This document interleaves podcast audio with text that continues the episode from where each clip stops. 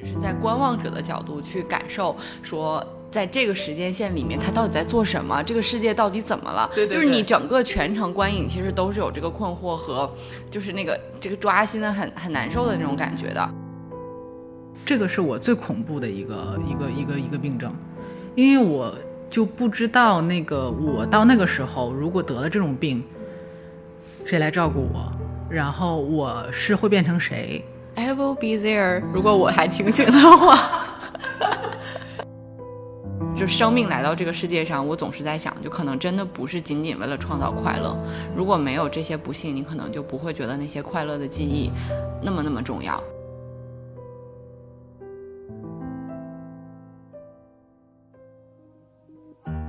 这是一档嗑着瓜子儿讨论生老病死的播客节目。我们会尝试在轻松坦诚的对话中，讨论如何优雅坦然地应对从中年到老年的各种变化，无论是自己的还是父母的。大家好，欢迎收听中年延长线，我是倩倩。我是大通通，上周我和大通通去看了一部跟阿尔兹海默症相关的电影，叫做《困在时间里的父亲》。我们发现这部电影虽然很感人，但是其实是有一定的收看门槛的。那这一期我们就想借着这期节目和大家分享一些跟阿尔兹海默症有关的知识和细节。嗯，如果介意剧透的朋友们，可以选择在观看电影之后再来收听本期的节目。如果大家不介意，我们觉得听完这期的节目再去看这部电影，也或许更能帮助大家理解和体会电影中想要呈现的内容。嗯，所以大聪聪，你看懂这部电影了吗？我觉得在电影院看的时候，其实是看懂了百分之六七十，因为我是有一个心理预期的，是因为我知道他是以这个阿尔茨海默症老人的视角去拍这部电影的，所以我没有把它当成一个悬疑片儿来看。啊、就是哦，当、你之前知道他是站在这个阿尔茨海默症我知道老人视我知道角拍摄的，对对对哦好的，我知道的，就是，所以我是有心理预期的。就当他出现，比如说时空错乱，然后觉得可能情节前后颠倒对不上，然后包括可能从里面，其实我觉得看电影的时候会更加的，呃，对于你之前跟我讲的阿尔茨海默症的。病人会出现的一些问题，会有一种真实的感受，不能说完全看懂，对，但是我觉得至少是我能想，我能了解到，就是电影的主创想跟大家表达的这个主要的信息和内容，对。当然，这个里面也出现了很多的需要有一定一定的观影门槛儿的，对。如果你比如说对这个病症完全不了解，或者说你 你根本就没有经验接触过这些患病老人，可能。很多人就像你讲，要么就是可能觉得看不进去，嗯啊、没有办法身临其境去感受；要么就可能觉得它是个悬疑片儿。嗯，对，我觉得大家的那种抓狂，其实可能恰恰是导演想呈现给大家的，就是是的只是在观望者的角度去感受说。在这个时间线里面，他到底在做什么？这个世界到底怎么了？对对对就是你整个全程观影，其实都是有这个困惑和，就是那个这个抓心的很很难受的那种感觉的。就是电影开始前前后左右都说准备纸巾了吗？带纸巾了吗？哎，纸巾在包里吧？哎，要不出去买一包吧？就所有人都在想说，这是带着一个情绪的哭点来等这部电影的哭点在哪里？结果发现全程大家就是。这是什么？就是我能感觉到那个气氛。就其实我们也是带了纸巾去，但我们两个都没有哭。我觉得里面可能有些许。我最后有哭的，哦，那你你哭的可能比较抹了一。点点眼泪。对于我自己而言，我觉得我是有预期和情绪上的转换的。嗯我以为这是一部温情片，哦但是我去了之后发现，确实在过程当中，就是虽然理解他的视角，但还是会有一些冲击。嗯，然后这个冲击会最后让我在他在那个情绪释放，然后像一个孩子一样哭的时候，嗯。我不是那个点，其实不是感动，而是说就是那种理解，就是他的那种无助，就是你想我们作为一个。看上去正常的人，嗯。啊、在这个导演的这样的一个手法的作用下，我们都会觉得有惶恐不解，然后可能会有一种不安全感，就是他到底要干嘛？这个怎么来来回回、反反复复？对那这个人到底是谁？对，就是那你想，他作为一个患病的患者，他是他亲历者，他就非常他会有多大的这样的一个无助和不安？对对，嗯所以就是这部电影其实。嗯非常好的地方，我觉得它 maybe 可能在就是各大奖项里面就是被提名的原因，就是它的手法让一个没有患病的人可以体会一个患病的人什么感觉。所以这里面我就是想，就是我们可以一步一步梳理一下，就是这里面呈现出来的阿尔兹海默症。的患者，他可能会经历的一些一些症状，这样的话，大家可能以后在遇见这样的老人或者是家人真的出现了一些情况的时候，你可能会有更多的理解。就是大洋葱在一开始我们梳理的时候，其实特别想帮大家摒弃对这个病的一些病耻感。嗯，就是这几年大家对于阿尔茨海默症这个词。的接受度已经比前几年高多了，但是其实还有再进一步的科普是，阿尔茨海默症其实是认知障碍症的一种，嗯嗯，还有其他的，比如说路易体的呃认知障碍症，还有就是它指向的就是脑中的不同的部分部分发生的疾病，还有血管血管性的认知障碍症，甚至还有帕金森的导致的认知障碍症症，其实有很多种，然后阿尔兹海默症只不过是发病率最高的。然后老年人发病率最高的一种认知障碍症，嗯，然后记忆障碍其实是大家关于它最容易理解的事情就是他会忘事儿，嗯，但其实这个忘事大家可能也没有特别深刻的理解，说比如说有的时候我们会非常恐惧，说哎呀我最近就是经常忘事儿，是不是老年痴呆啊？其实它并不是一个正常的生理现象，认知障碍的记忆问题是指你会发生像呃这里面的主人公安东尼这样记忆混淆。就他会分不清楚哪件事情发生了，哪件事情没有发生。他在时间顺序上，时间顺序是乱的。哪件事情先发生，哪件事情后发生，它是时间顺序的错乱。还有重构，就是他会自己把不同的那个记忆片段，因为记忆储存在我们的大脑中，它其实就是不同的片段嘛。明白。它被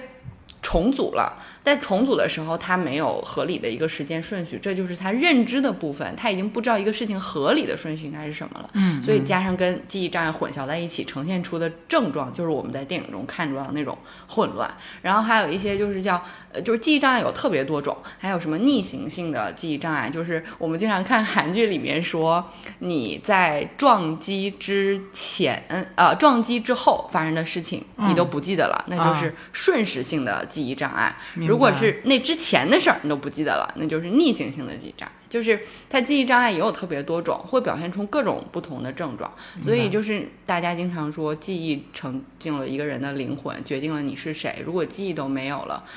你自己是惶恐的，嗯，然后你身边的人也会觉得你失心疯了，你疯掉了。嗯，这就是大家觉得这个疾病觉得最可怕，也觉得最可悲的地方。是的，而且就像你刚才讲的，其实我觉得最开始这个一个名称的转化，其实是代表了你社会对于这个呃这个疾病的认知和大家对于这个疾病的理解。就我觉得其实多多少少说老年痴呆，或者有时候我们可能平时说话的时候就不会注意说，哎，你是不是老年痴呆或者这种，其实多多少少有一那么一点就是由这个疾病引来的年龄歧视的这种关联感。嗯嗯，对。然后，但是其实我觉得像你刚才讲的这。首先，它就是认知障碍的一种。那很多其他的人也会得认知障碍。那第二一个就是说，那这个病是确实老年人是高发，但它不是只发生于老年人身上，对吧？对，这个疾病其实被发现是。一九零几年，就是已经是一百多年前的一位医生，他遇到了一个病人，这个病人只有五十多岁，嗯，然后他来检查的时候就发现了，他是呈现出就是大家认为上了年纪之后才会呈现的健忘啊、老年痴呆啊各种情况，然后其实是在这个医生去世之后，就是检验技术才发展到知道说，哦，原来是大脑的某个地方的某个媒介淀粉蛋白出了问题，然后还有一些就是脑内的这个嗯 function 出了问题。才导致这个问题，大家才觉得哦，原来这个疾病其实是，呃，疾病，而不是老年是就身体衰老的自然反应。其实这几年学界也会有一些争论，说阿尔兹海默症的，就是你看到的大脑反应，其实已经是病理的特征了，已经不是说病因到底是什么。因为很多人非常绝望的是说，你看过了八十多岁。它的发病率陡增，那这是不是一种衰老的必然情况？让大家非常悲观，大家也非常恐惧。包括很多人提到老，觉得天哪，我老了千万不要得这种病，或者如果我得这个病，你们就让我就是结束自己的生命，不要管我。我觉得很多人很恐惧，其实是有跟这样的嗯社会上的讯息是有关系的。嗯，但其实我这里特别想跟大家说的就是，阿尔兹海默症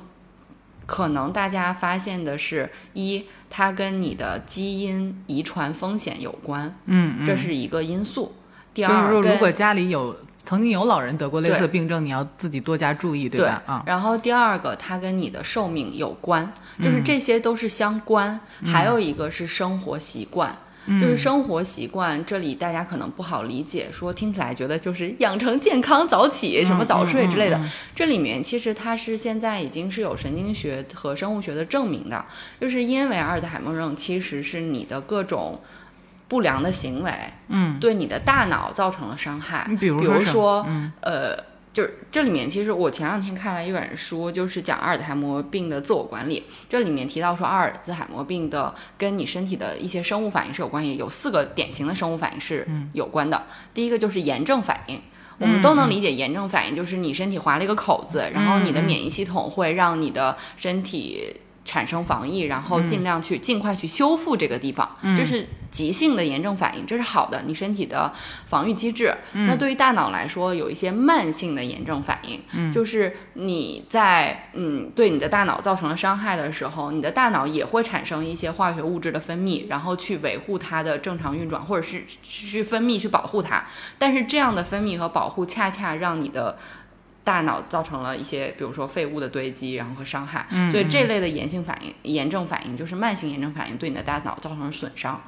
然后还有就是呃提到的氧化，大家都知道说抗氧化就是抗衰老嘛，其实氧化也是你身体包括大脑也会发生的反应。然后你通过比如说高糖的饮食，还有各种，就你的大脑也需要营养，就你这些高糖的不健康的饮食对你的大脑造成的伤害，就要靠大脑里面自己的什么自由基啊化学反应去去维护，然后他们就会把大脑里面其他的营养夺走，然后导致你的大脑缺乏营养，持续的累积就是你对大脑造成的伤害。所以这些都是。生活习惯能够影响的、能够造成的原因。至于大家觉得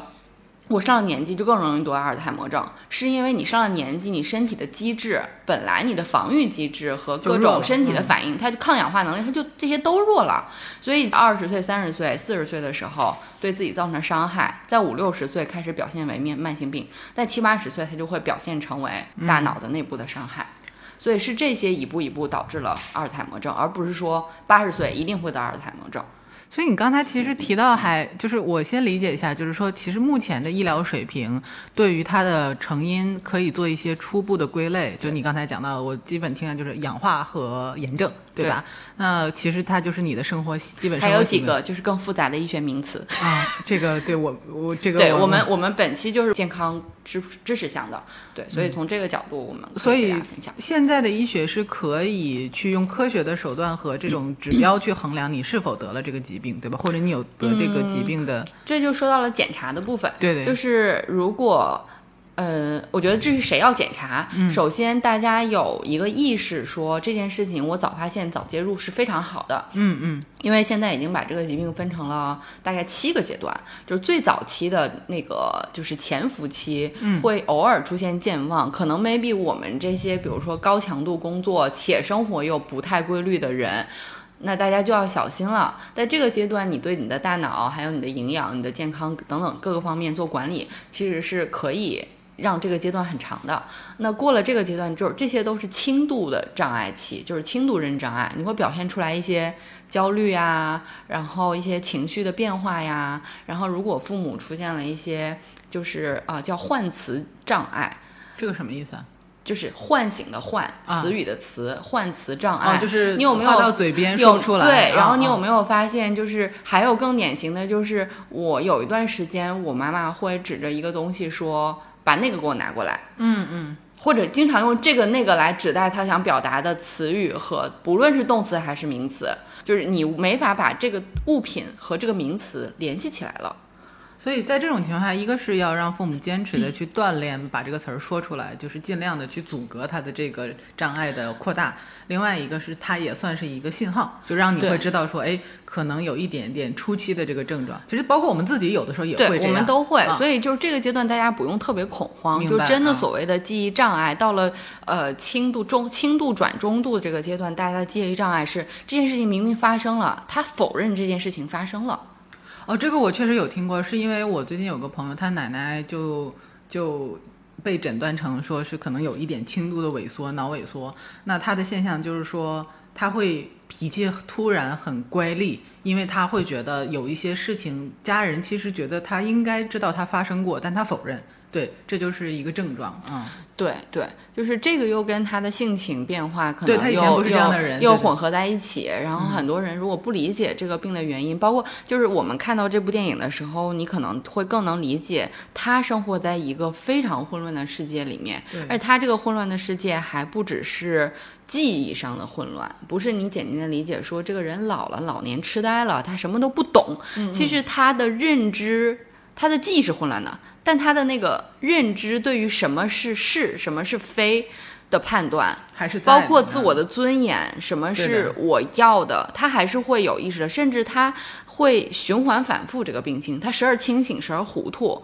就是这些都会造就了你觉得他到底是不是个正常人，我到底该怎么对待他？这个后面我们可以简单再分享一些，就是关于照护的这个这个这个领域的事情。就我们再回来说，呃，他还有一些混乱的状态，就是视觉障碍。就我们在那个电影里面看到，呃，安东尼他，嗯，他看到色他我其实是观察到这个电影的色调是在变化的。对，一开始是非常，我记印印象里面是一个非常呃 decent 的一个公寓，然后里面大概是以蓝色调为主啊，这样的就是还是比较高雅的这样的一个环境。然后嗯随着他的情绪和情节的递进，这个就是色调会越来越暗淡下来。嗯我不知道这个是不是他也想表达他视觉上的这个对他一方面可能是在转表达这个，在他的记忆里面是不是一个事情越来越就是颜色越来越模糊，在他记忆的世界，因为他是一个阿尔茨海默症老人的视角嘛。然后另外他可能就是有的人会找按照这个线索说这件事情到底发生在他女儿的公寓还是他的公寓。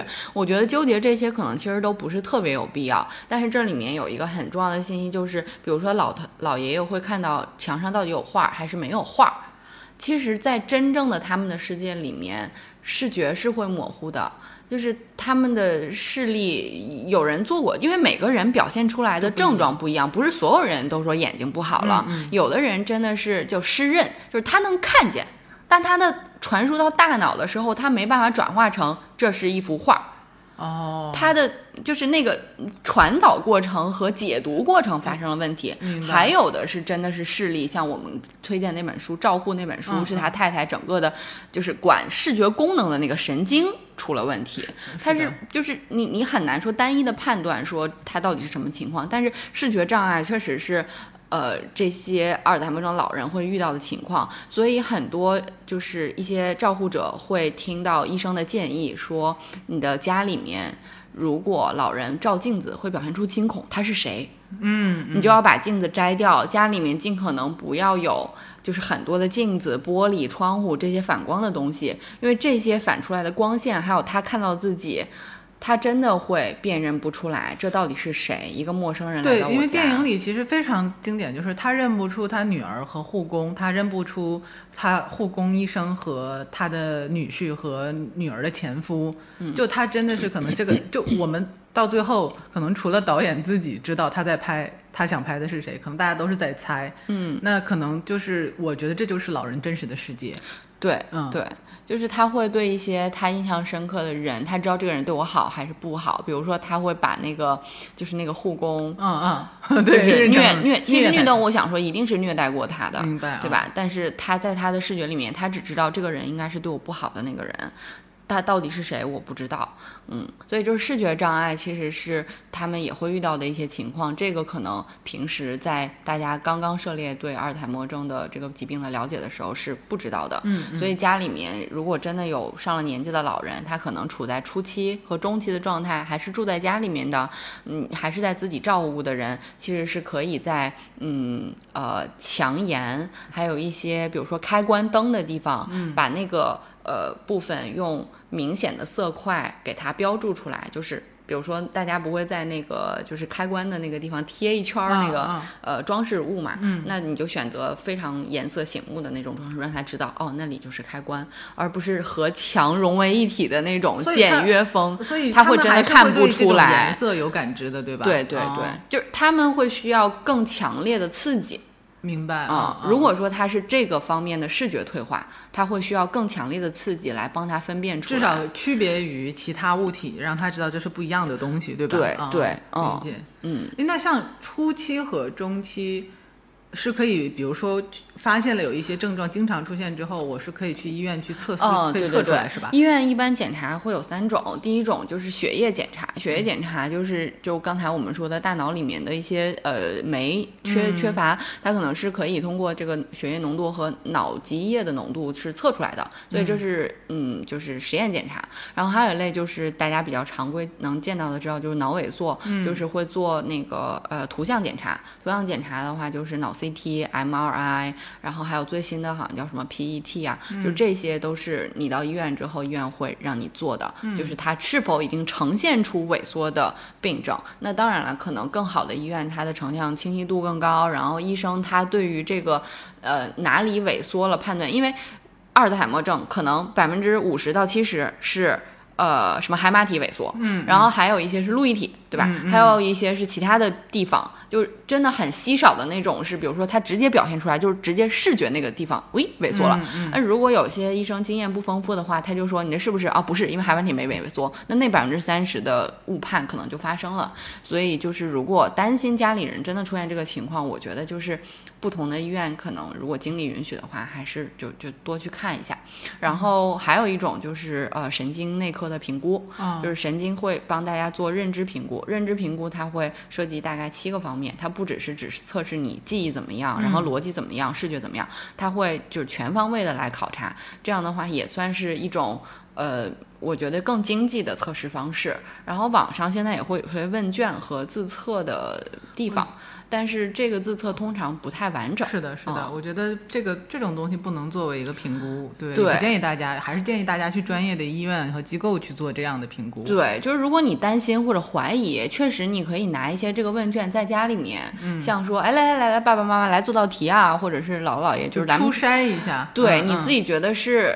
大家当做一个游戏，或者哪怕当做一个就是认知这个、这个练习，来让长辈们做练习，其实我觉得是好的。嗯但是如果你真的发现了他无法完成一些，那真的赶快去看医看医生。嗯很多人觉得反正这是老年病，就是正常的，你就别看了，就是反正正常，就老年痴呆，我就管就行了。但其实真的不是的。如果你发现的早，早一点介入，现在既有药物治疗，也有非药物治疗，尤其阿尔兹海默症现在的就是数据显示的，应该是非药物治疗的效果，其实呃是是是真的非常好的，慢慢进展的，而不是快速进展。那这样的状况对于你家人的心理来说，都是很大的一个安慰。嗯所以就是，其实早发现、早介入治疗，也包括药物的和这种可能有些训练行为上的这种治疗的话，是可以延缓这个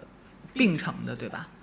对，还是有效果的。就是我觉得阿尔兹海默病的嗯治疗，其实因为现在确实没有特效药，确实前段时间有一个说呃 FDA 就是美国 FDA 批准了一个、嗯一个新药的上市嘛，嗯但是呃业内对于它到底有没有用以及就是副作用都是没有一个定论的。我觉得药物是一方面，但是没有任何人否认过阿尔兹海默病的呃非药物性治疗的功功能。这里面大家可以大概简单了解一下，它会包括比如说是叫感官治疗，嗯。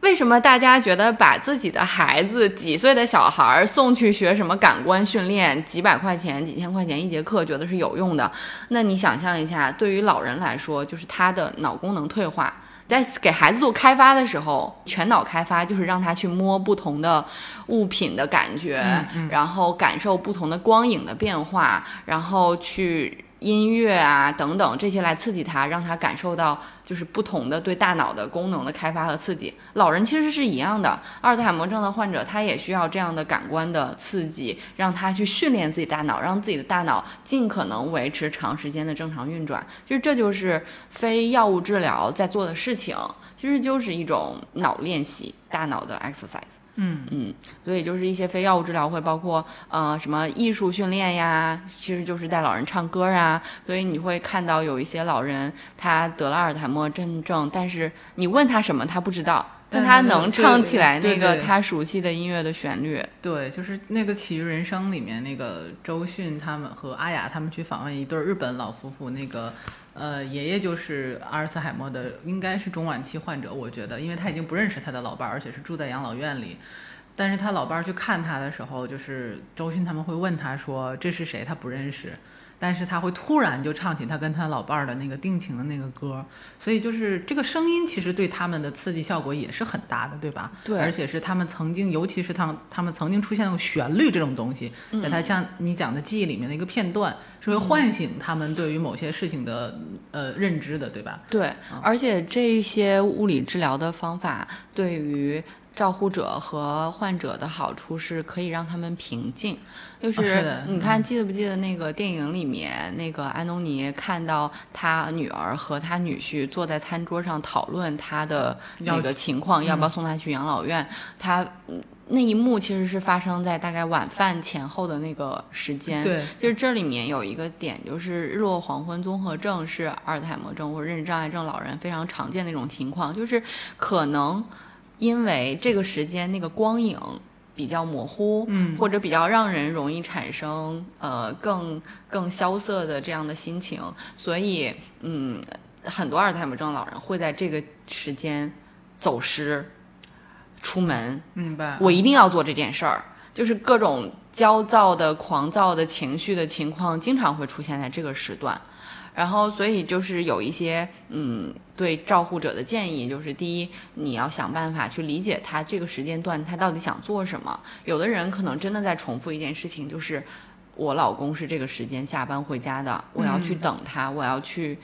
去去嗯对，就是他在乎的那件事情，他要去重复，他一定要完成。然后就是像那个《归来》里面那个巩俐演的对那个角色，就对对对每天早上都要去车站去接，对嗯对对，然后照顾者，如果你理解了之后，你可能会告诉他，哦，他已经回来了，他已经被接回来了，你放心吧。然后或者家里面有一些小标签，可以让他感受到这个事情已经发生了。比如说，还有的老人会持续的说，我要吃饭，我要吃饭，我饿，我饿。其实他是用我饿来表达他对自己爸爸妈妈的。思念，他在求爸爸妈妈的关注。就他这个时候，他是个小孩儿，他在希望小的时候那件事情的温情再再重现。然后你你作为照顾人能做的事情，可能是给他把已经吃完的饭放好在洗水在那个呃厨房，不要洗。然后他看到说，你看是不是吃完了？他还被转移，他说哦，就是就他被转移了之后，他就会更平静。然后用音乐呀，他熟悉的那些电影啊，来让他带入，都是可以让他获得平静的。Love me tender, love me sweet, never let me go. You have made my life complete, and I love you so. Love me tender, love me true, all my dreams fulfill. For my darling, and I always will.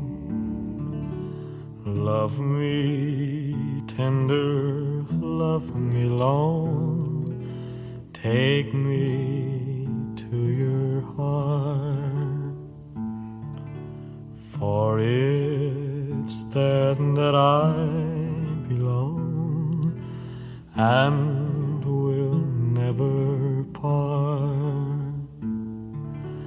Love me tender, love me true, all my dreams fulfill. For my darling, I love you, and I always will. Love me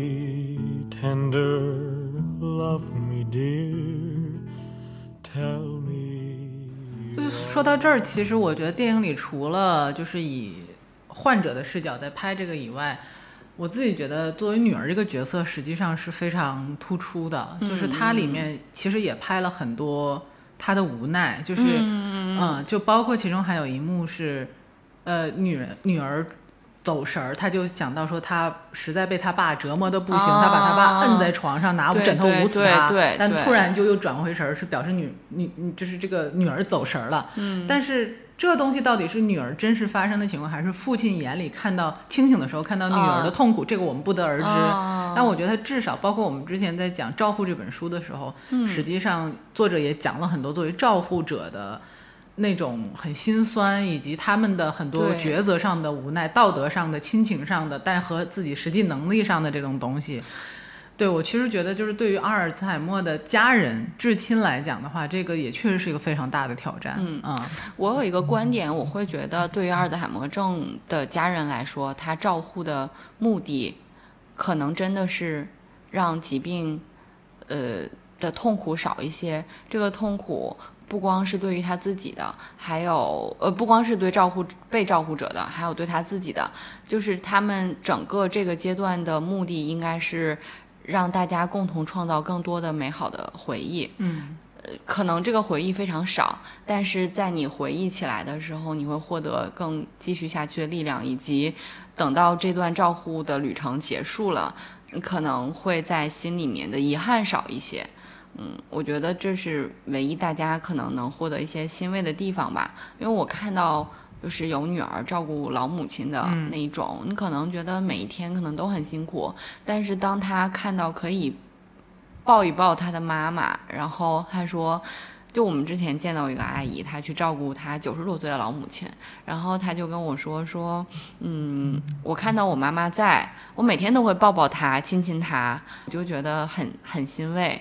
就是他在就好，嗯，然后他真的就是就是当着我的面去抱一抱他妈妈，亲亲什么，然后他妈妈整个人就是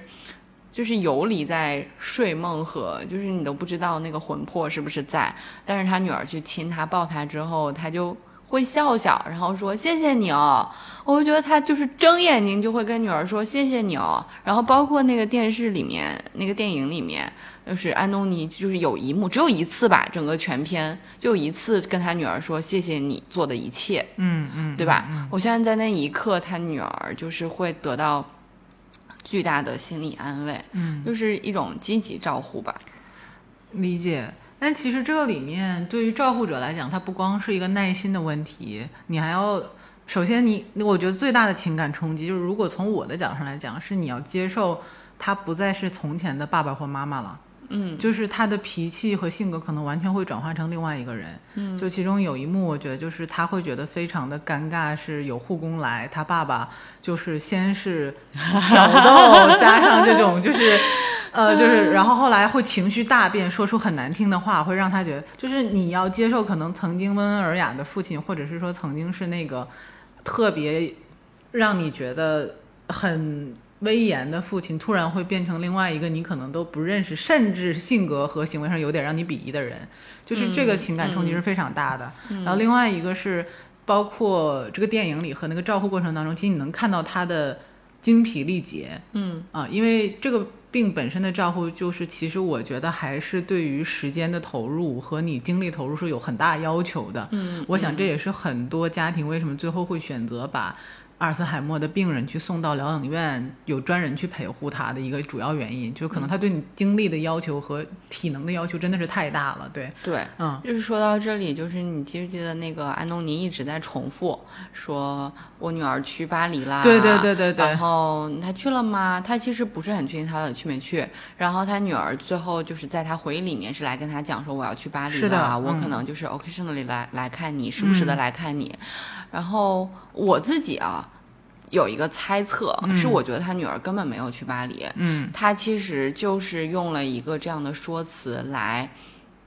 让向父让父亲解，因为他不确定他的父亲到底能不能分辨出来什么是真，什么是假，嗯。他只不过用这样的说辞来告诉他说，我因为这个原因，所以要让你住在这里。嗯，其实他可能真的到了自己就是呃承受力的极限，嗯嗯说要选择父母把把把爸爸送到那里。嗯那如果我是觉得，虽然 巴黎到那个英伦敦就是坐欧洲之行很方便，但是你想想周周回去看现实吗？不现实。嗯但是他能每周来看，那说明他有可能真的还住在伦敦，然后他只不过是因为这样的一种说辞，而这个说辞也更能被他爸爸所接受。嗯嗯嗯，然后而这个 moment 就是他。呃，向爸爸宣布这件事情这一刻，对他爸爸来说是巨大的冲击，所以他爸才会在自己的回忆里面反复出现说，他要走了，他要把我放弃了，他要把我独自扔在这里，嗯嗯。就是就是很很可怜的一个老头的形象。那我其实还有一个问题，就是我们提到的说，当家庭就是居家照护可能不再适合这样病人的时候，呃，可能会去选择把他送到专业的疗养院。就在中国有针对阿尔茨海默做专业疗养的机构吗？还是一般都会送到老人？疗养院，啊，那叫叫就养老养老嗯机构养老机构对，呃，对，其实养老机构我们还想专门做一期养老机构的分类嘛，嗯但是这里面可以简简单说一说，就是养老机构其实大家印象中的，首先按不同的经营者可以分公立的和私立的，嗯然后呢，公立的大家会觉得条件会比较好，然后比较没有各种限制，那整体来说，公立就是经济适用，嗯，然后又放心，对吧？但是公立的最大的问题就是床位数不足，然后可能呃就是一一床难求。嗯呃，私立的呢，就是通常从运营成本的角度，它就会条件不如公立的。嗯然后呃。嗯嗯，这些地方就是大家可能会觉得啊，实在没办法才会把老人送去的那些地方叫护理院，嗯就是它嗯是最老人中中末端的这个这个情况去解决问题的这样的一个机构，就是这按经营者分分公立和私立。嗯然后呢，如果按人的嗯需求阶段来分，养老机构其实分你你最开始是需要一点点帮助的，就是呃嗯叫什么支持性的嗯机构，就是你可能住在那里，比如说养老公寓。嗯嗯，就是你进到是一个自己的 apartment，、但是呢，在这个楼里面，楼宇以及周围的社区是有医院呀、医生啊、护士啊，你需要什么呀，可以有人来上你，甚至帮你打扫卫生啊，帮你要饭呐、就是整体来说，你是一个独立的，只是需要少部分支持。然后到你下一个阶段呢，是需要一部分的照护了。嗯但是呢，比如说是一些洗澡是需要帮忙的，嗯但是呢，其他的事情你还可以，嗯就是一部分是呢，这种就是护，嗯，属于叫叫那个介护阶段。嗯然后再到了下面一个阶段，就是护理阶段，嗯纯卧床。那家里面没人，你又不想请保姆，或者是就种种原因都不行，可能就会进到护理阶段。然后护理里面单独分了一个类目，就是阿尔茨海默症的老人。因为阿尔茨海默症老人很大的一个问题是他有可能失智，但不失能，嗯嗯，这就非常，这是最最可怕的。嗯就是对于照顾人来说，他智力不可以，嗯但是他又是一个活人，然后他又要出门，嗯嗯。你要陪着他出门，又不能让他自己出门，就是你你会非常游走在就是那个人性伦理的那嗯个嗯。纠结嗯里面，你不可能把他绑起来。你也不能把他关在家里面，他是一个自由人，但同时他有自由行动的能力吗？有和判断能力吗？他又没有，嗯。所以这个时候是很难的。所以这种时候，如果送到就是真正的养老机构里面，他会分阿尔兹海默症的区域，嗯，但可能会根据老人的情况来对你进行评估之后，然后进入到那个区域。那那个区域在很多呃大的，就是我们先说条件好一点的那种大社区里面，它是养老社区里面，它会单独分一个楼楼几个楼层，然后这几个楼层里面的人员配比，还有就是那个门门禁卡都是嗯独立的。嗯，对，它还啊是被 in generally 把人划分在这一个区域里面。嗯当然，少部分啊，少部分可能会给老人更多的这个嗯空间，让他去活动，因为可能 maybe 人员是可以保证的，把一个护理员配上一个老人。但是你想象一下，这成本得有多高？所以能满足这样条件的地方是极少极少的。嗯嗯，所以很多老人是到了失智加失能的阶段，然后一并送到这样的机构里面。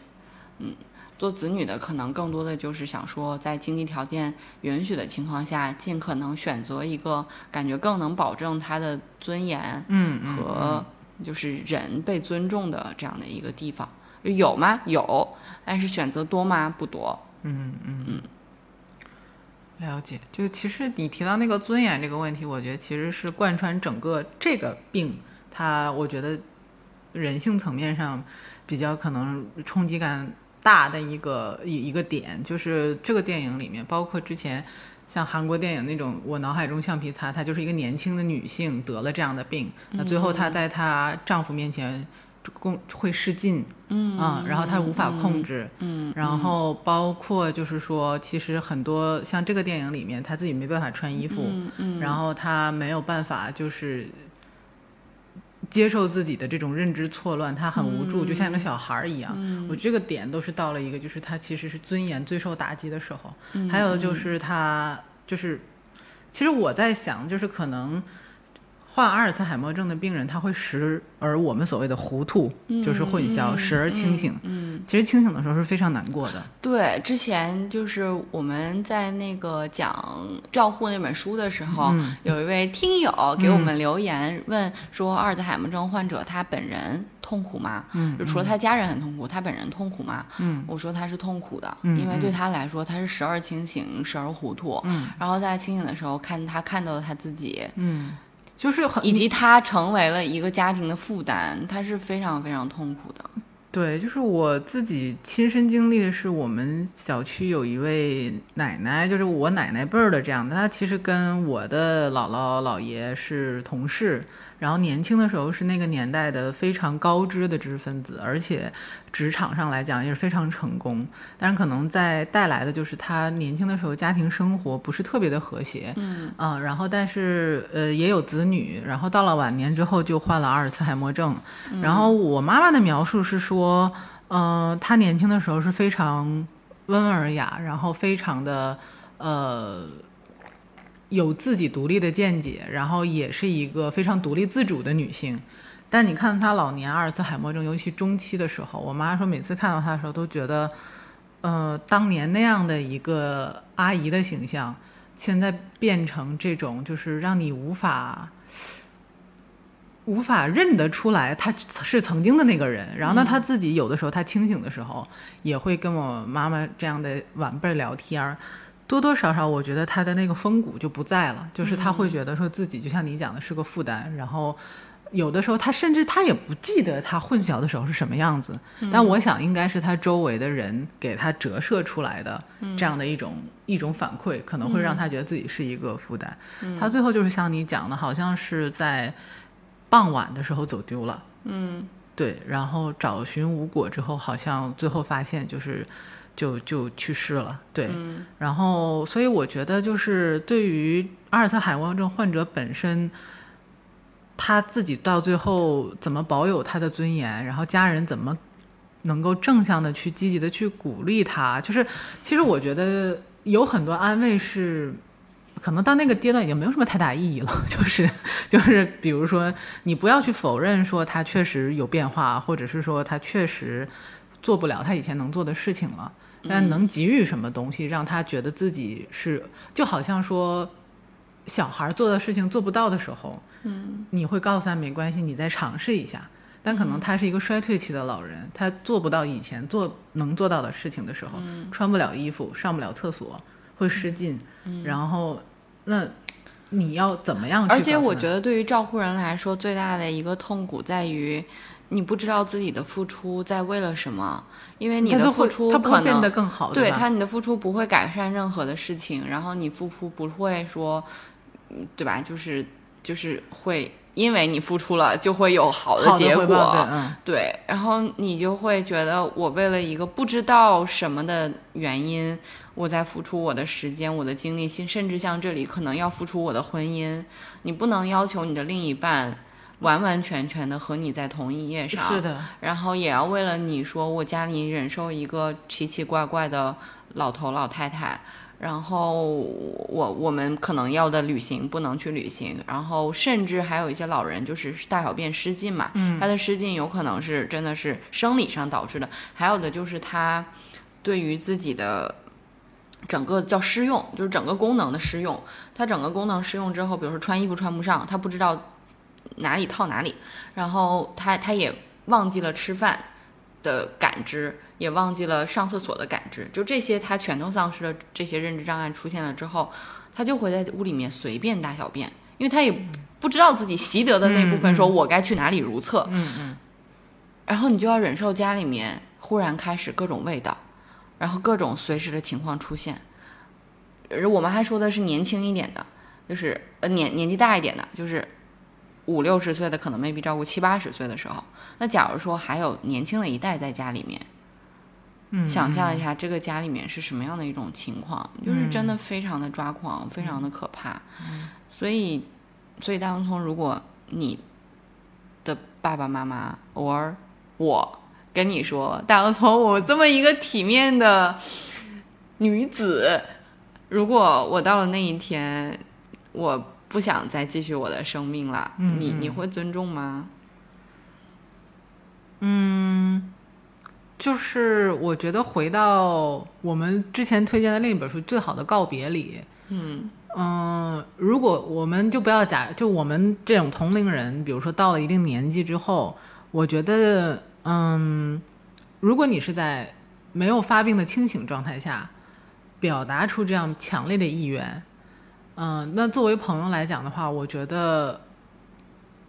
某种程度我不能代表你去做任何决定，嗯而且这个病因它比较特殊，嗯它是除非是比如说现在你写下了一个什么很，比如说遗嘱对吧？那这个东西我没有办法去判断你在当下的那个状态下是因为什么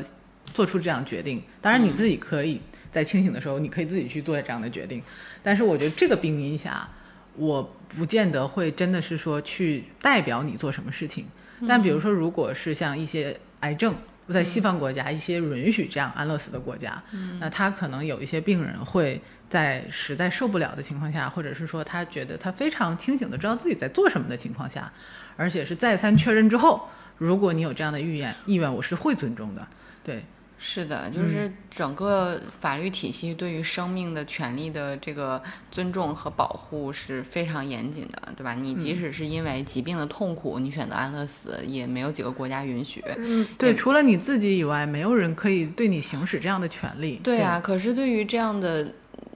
患者来说，难道身体的痛苦一定大于心理的痛苦吗？就是真的好多人失智，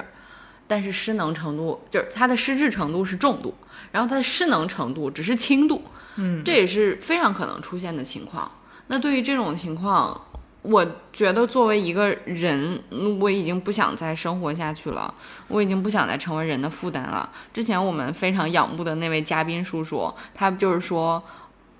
关键的时刻还是要靠儿子，因为儿子可以下了狠心，因为儿子可以果断的决绝的决定，因为儿子知道他不想到了那个时候受那份罪和尊严的这个丧失，但是他觉得女儿和妈妈就会哭哭啼啼，然后嗯心软，不能接受他的离去和他的果断的这个决定。但是这个就好像电影里演的一样，就是即便是你知道父亲在清醒的时候有过这样的意愿，我觉得这不是一个是非问题了，就就他是一个，我觉得它可能都是一个道德或者是一个哲学问题。嗯，就是在这种情况下，那你你你能代表你的父亲做这件的事情吗？就是我们能理解他在那种没有尊严的情况下是非常痛苦的，嗯但是谁又能代表父亲去做这个事情呢？他不像是说，嗯、像有一些可以诊断的疾病，嗯他的寿命啊，然后包括他的这种就是痛苦程度啊，嗯就包括我们就不要讲这种事，就要讲到那天我在看宠物的安乐死，嗯。其实都在讲说那个宠物在得了一些肿瘤的时候，它非常痛苦，嗯就是嗯它可能疼痛程度是没有办法去跟你讲的，嗯。呃然后那个你会觉得说不想让它再受这样的痛苦了，嗯。然后你也觉得说不能很自私的为了留眼留它在你身边，嗯嗯。那其实对我而言的话是。我我个人的价值观是不太赞成这种行为的，嗯。因为我觉得生命都会有意义在，虽然可能很虽然可能就是说，呃，你很痛苦，你觉得没有尊严，嗯。或者是说你作为当事人，你非常清醒的，我觉得在这个世界上能代替你做决，除了你的爸妈以外，就只有可能老杨。所以做就是我觉得生命有意义，但是反观我自己，其实很早以前我看那个《人间世》的纪录片，因为它会记录不同的病因，然后它会跟踪不同，其中有一期是讲到阿尔茨海默症的，嗯然后还有很多，比如说讲到精神错乱的，还有可能讲到就是呃生孩子，可能也是有非常大风险的，包括还有一些其他疾病。嗯我看到这期的时候，是我最惶恐的一期，嗯就是人会有此有彼及此，就是到我身上，如果是我会怎么样？这个是我最恐怖的一个一个一个一个病症，嗯因为我就不知道那个我到那个时候如果得了这种病，嗯谁来照顾我？然后我是会变成谁？然后我会一个什么样的状态？嗯然后什么时候会结束？，I will be there。如果我还清醒的话，对，所以你你没有办法站在今天去想未来，就好像你没有办法站在今天去指责你当年做的任何决定一样。所以你也能做的就是，我觉得回归到这件事情本身，就是往前倒。我们大概在节目前提到的怎么去预防，怎么就尽人事、听天命。对，这个对，就是我们在这个呃前面提到跟阿尔兹海默病有关的几个因素，其实它更像是一个三维的，嗯嗯立体的。就是组合告诉你说，从这个维度是有关的。第一个是呃寿命，第二个是基因风险，第三个就是生活习惯。那么从生活，大家不要觉得我说的是废话，就是生活习惯真的是被证明是有用的。如果大家有兴趣，我可以把这本书的书名和链接放在 notes 里面，大家可以去去查看。就是这本书里面跟大家讲说，经过他们的研究证明，就是神经生物学的研究证明，有呃几个生活方式可以预防阿尔兹海默症。呃，从营养、锻炼、放松、恢复还有优化这几个方面。就是我们分开来讲，就是从营养的角度，就是他推荐的饮食方法就是少肉，以天然植物性蛋白为主，然后一定要保证蛋白的摄入，然后低糖低盐，这样才有利于大脑的这个营养的呃营养方面的供应。然后第二个呢，就是锻炼身体，就是大家可以知道，经常锻炼的人会觉得我身体产生了更多的多巴胺，我很开心。那这样子的身体的锻炼，对于你的大脑也是非常愉悦的。嗯，要让你的大脑得到放松，给你的大脑做 massage。所以最近也很流行的什么冥想啊，然后呃就是正念呼吸呀、就是。用意念的办法让你的大脑放松下来。很多人睡觉的时候会说失眠呀，很紧张啊，嗯就睡不着，就脑子里面啊就在飞，就是那个思绪在。是每天就是我我我是属于上半夜做的梦，下半夜还可以接得起来。对，就是这种，就是让你的大脑得不到好的放松。嗯那你看看是不是可以尝试一下冥想啊，然后还有一些放松音乐呀。对，包括睡前，其实就是你要调节一下你的。对我现在真嗯的发现，睡前真的不能看手机，以及睡前半个小时真的不能工作。嗯嗯，尤其是就是工作狂朋友们，千万不要在睡前工作，就是你真的很难不陷入到那种焦虑或者是紧张的情绪里面，甚至有可能你是那个。就是思绪的创意迸发，尤其是我们这种，就是有时候要，就是考虑选题，我坐在那里满脑子都是选对，题，尤其是十二点还在群里头发链接、选题以及发通告的。就就非常可怕，就真的就是真的不要，就是我现在很很害怕自己会有那一天，我的天哪！所以大家我们就共勉好吗？就是然后恢复性的睡眠，就是睡眠真的非常重要。很多人说我如果休息不好，我就会抑郁症，或者休息不好，我就是整个人没有体力。不仅仅是这样，就是你的大脑如果没有得到持续的放松，就我们之前说到的嘛，就是你的各种炎症，大脑的这个应激反应就会发生。就你在持续的 damage 破坏你的大脑的这个运转，你没有让它得到休息，嗯，那它就会在二十年、四十年之后它是一个长期的。过程，就是对，我们的大脑可能是整个身体里面最顽强的一个部分，因为它可能最后脑死亡才是判断人死亡的一个原因。嗯，但是你的大脑真的就是也承受不了你这样持续的伤害，嗯所以一定要睡觉。如果有的人说我失眠怎么办？哪怕说去去医院看睡眠门诊，去吃一些药物治疗，先保证睡眠，才能让你的大脑得到休息。就是这本书非常强烈建议大家做的事情。然后还有一个就是，嗯。呃，刚才说的就是优化，优化是指让你的大脑持续的去锻炼，嗯，它的嗯它的运转的功能。就是有的人退休之后，他就丧失了学习的能力，然后丧失了跟社会的交往，丧失了去那个社交的能力，就这些都是优化说要解决的问题。比如说受过高等教育的人，他更不容易得阿尔茨海默症，因为他不是因为说他受了高等教育，他的大脑就多么高级，而是因为他相对来说更容易保持一个长久持续学习的。呃，意愿和状态，即使退休之后，他会给自己找点事儿干。对对就之前我们录节目也讲过，你不要因为退休或者是你的生活状态发生很大的转变，你就破坏了以前的这样的一个对脑部的使用啊，对于这个。你还是要有一些事情在做的，对，对你不要一下完全放空，或者是完全什么都不做，对，然后惰性，对，是，然后我们身边很多年轻一点的朋友，一定会，包括我们自己也会跟朋友聊说，我爸妈退休之后的这个精神状态，或者是他们的这种生活状态，非常让人焦虑。说他，比如说好多老人退休的第一年，就是爸爸妈妈退休的第一年，就是经历一年很黄，呃，茫然的 gap。嗯，对吧？就是退休第一年的这种不适感，有的人适应的好，他就进入了下一个阶段，比如给自己报班儿啊，然后找到新的社群呀，对吧？但是还有一些适应的不好的，我们不能否认，我们在班级上交朋友，一定有特别 social 的和非常不 social 的。那你不 social 的，在既没有学校也没有工作的时候，你的被动社交全都没了，那怎么办？我觉得做子女的能做的就是能报的班儿帮爸爸妈妈报一报。可能有的因为省钱，或者有人因为就是各种原因，你往他把把他往前推一把，你不要只站在那里掐着腰说你怎么不去这样，你怎么不去那样，而是尽可能的把他的路都铺好。帮助他去进入到新的状态，就像他们帮我们选学校一样，去帮他选一门课，他感兴趣的事情。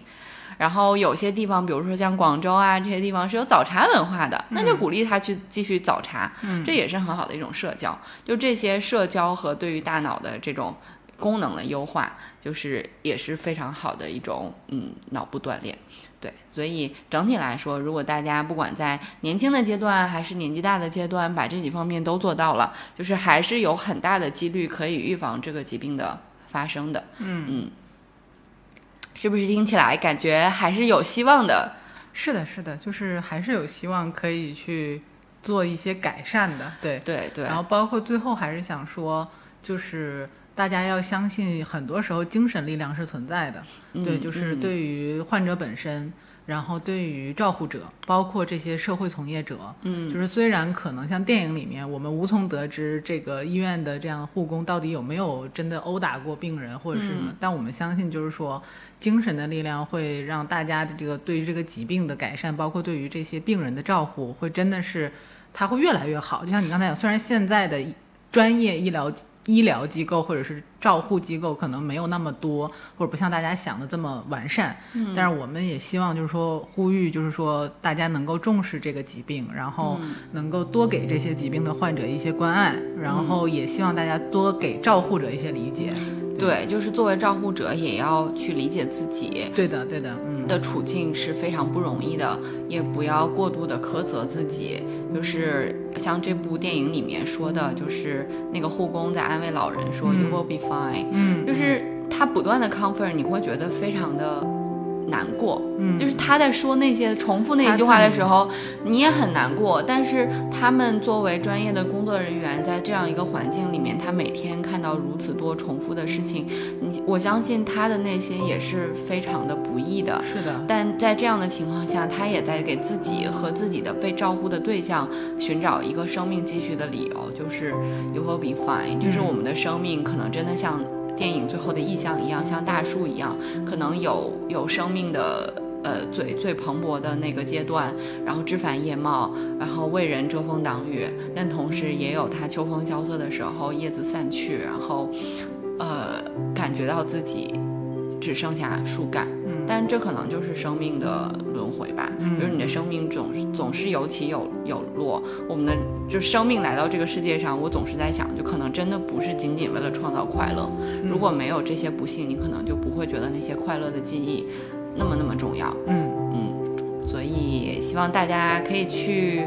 看一下这部电影，然后有兴趣的话，也可以再翻一翻相关的书籍。我们也会把这些知识放在 show notes 里面，然后这个话题也不会仅仅是一期的内容。嗯嗯，我们后面可能也帮大家来分享一下，就是从照护的角度可以做些什么来减轻彼此的嗯嗯痛苦然后让这个生活的质量更高。嗯。